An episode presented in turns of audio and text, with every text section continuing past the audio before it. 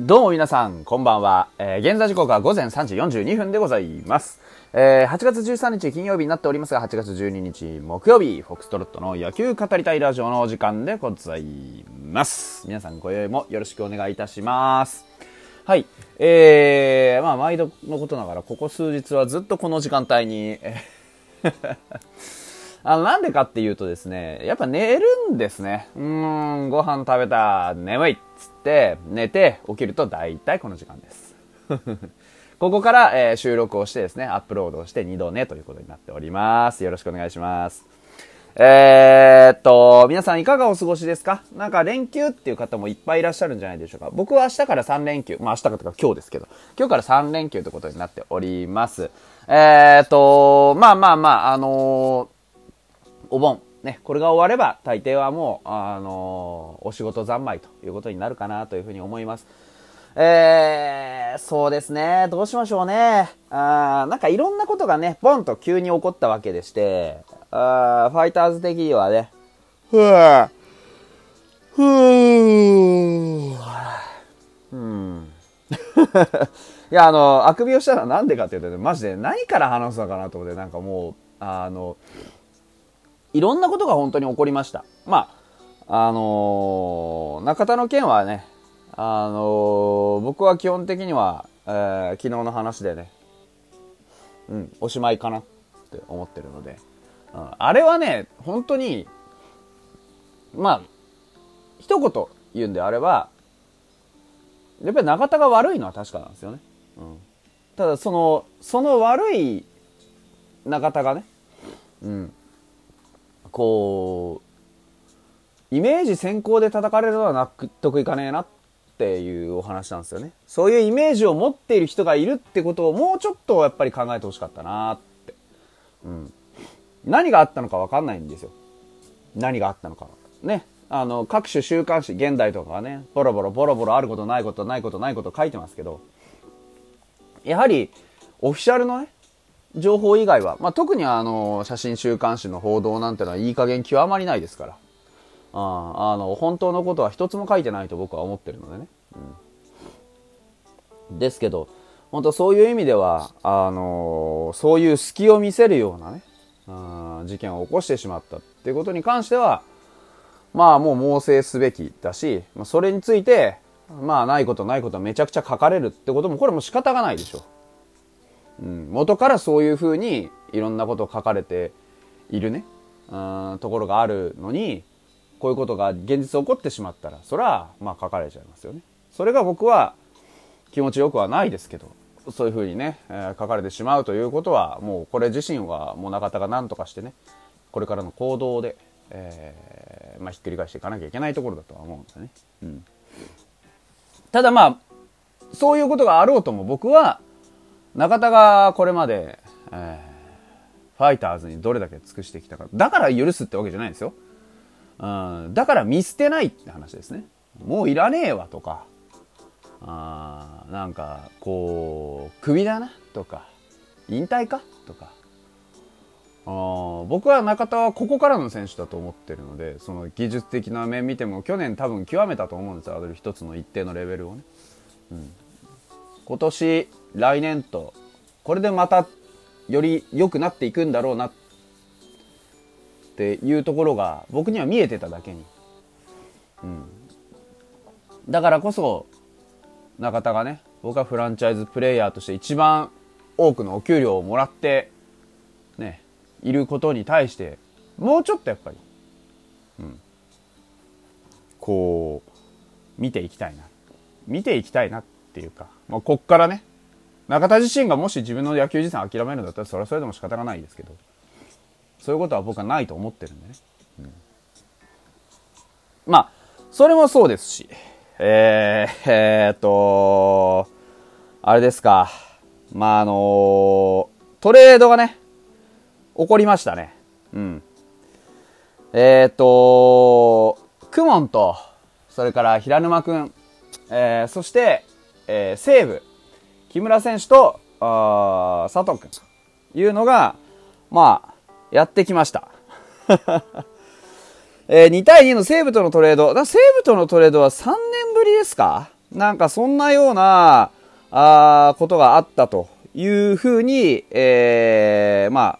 あ、あのー、ふぅ、ふぅ、すいません、ガチで眠いやつですそういうふうに、えー、なっております。うーんと、これに関してはね、本当にね、うん、まあ、クモン君、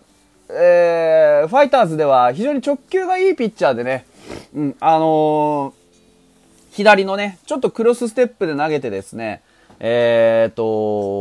こう、まあ、一時期腐敗記録なんてのもありました。で、実績は抜群です、そういう意味では。あ貴重なね、ワンポイントをこなせて、えー、ロングリリーフをいけて、うん、あのー、本当に貴重な中継ぎ左腕なんですが、ここ数年、まあ2年くらいはですね、まあ実はちょっとこう、変化球、ストレートのところの、まあいわゆるピッチトンネル的なやつですね。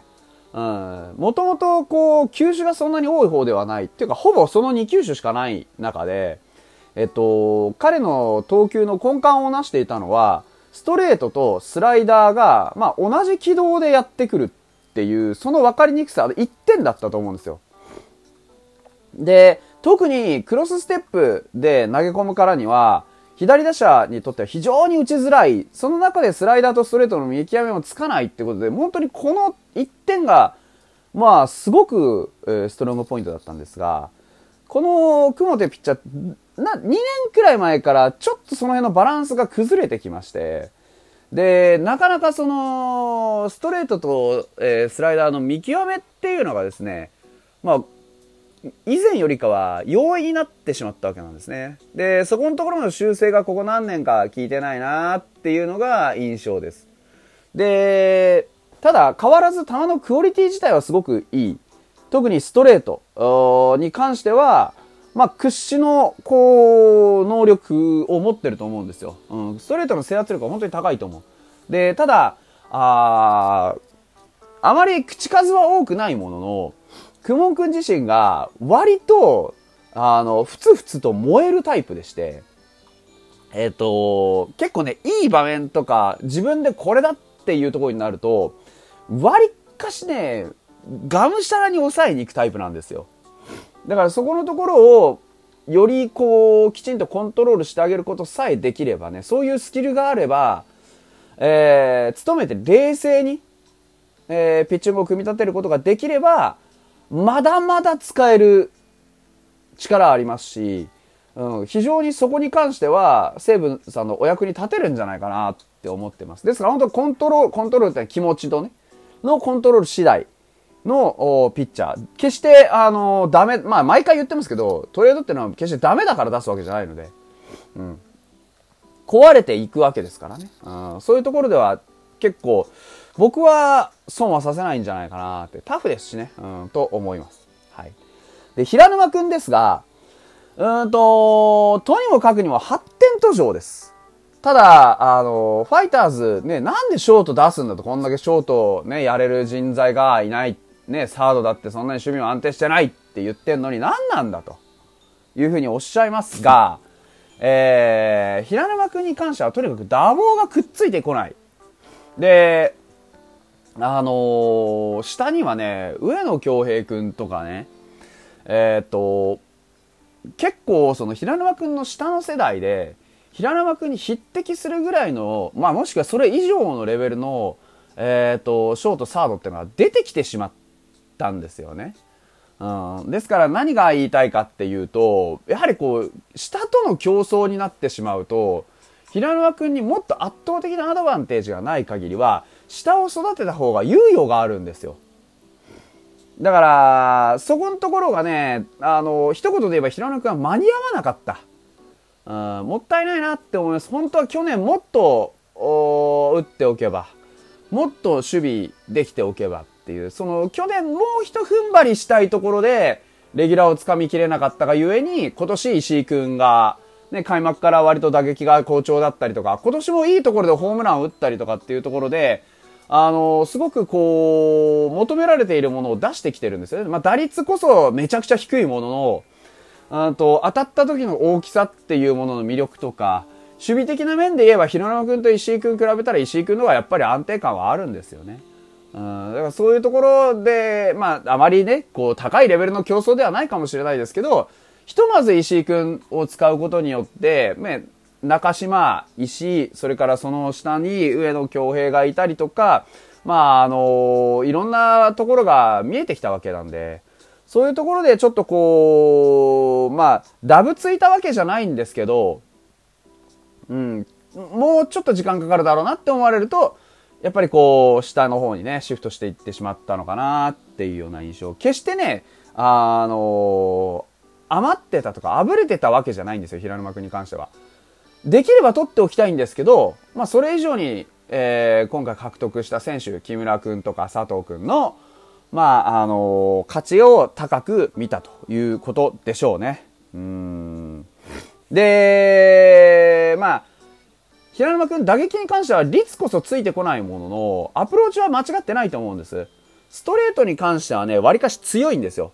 で、変化球対応っていうところに、まだちょっとこう課題がある。でも、西武さんって多分そういう選手育てるの好きだと思うんです。うん。ストレートは間違いなく打てるっていうんだったら多分そこをどうやってバッターボックス内でアプローチかけるかっていうところちゃんと見てもらえると思うんで、もしかしたら強打の内野手になる可能性は僕全然あると思ってます。これもやっぱりまた伸びしろが残ってるからこそのトレードかなというふうに思います。本当にお二人、えー、これまでありがとうございました。ね、新天地に行ってもぜひ頑張ってほしいなと思います。